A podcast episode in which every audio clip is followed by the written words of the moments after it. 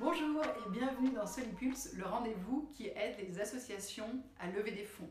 Je m'appelle Émilie Jodzi et je suis ravie de vous retrouver.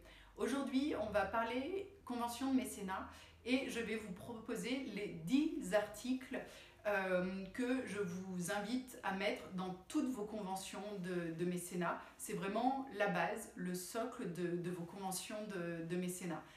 Ce socle, après, sera enrichi et agrémenté d'autres articles en fonction des actions spécifiques que vous pourrez mettre en place avec votre partenaire. Mais voilà, à minima, je ne pourrai que vous conseiller de mettre euh, ces, ces 10 articles dans toutes vos, vos conventions de mécénat. Donc c'est parti, premier élément. Donc il s'agit là du préambule tout simple qui fixe la philosophie de votre convention et son caractère libéral. En deux, vous allez aborder tout ce qui est objet de la convention. En trois, vous allez traiter des obligations du mécène et des modalités du versement qu'il doit vous faire, donc avec l'échéancier et les précisions sur le régime fiscal. Vous allez également aborder dans cette partie tout ce qui a trait à l'affectation du don qui vous est fait. Donc, est-ce que c'est pour une action ou un projet précis? Est-ce que vous avez la possibilité de prélever des frais de fonctionnement sur ce don? Tous ces éléments-là, vous les mettez dans les obligations du mécène. En 4, vous allez aborder vos obligations à vous en tant qu'association.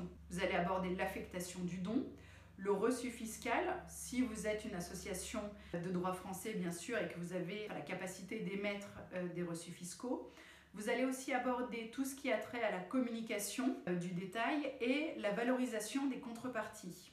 Enfin, vous allez aborder ici tout ce qui est acceptation éventuelle de contrôle et ou de reddition de comptes. En 5, la politique de remerciement, programme de reconnaissance, si vous en avez un.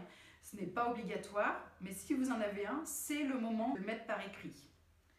En 6, communication et clause relative aux droits de propriété intellectuelle. Donc là, c'est tout ce qui a trait à votre nom, à vos logos, aux images que vous pourriez partager avec, euh, avec votre partenaire et réciproquement. Son nom, son logo, les visuels qu'il pourrait mettre à votre disposition et donc vous détaillez également ici qui doit être interrogé, éventuellement dans quel délai, etc. Et qui doit valider ces éléments-là.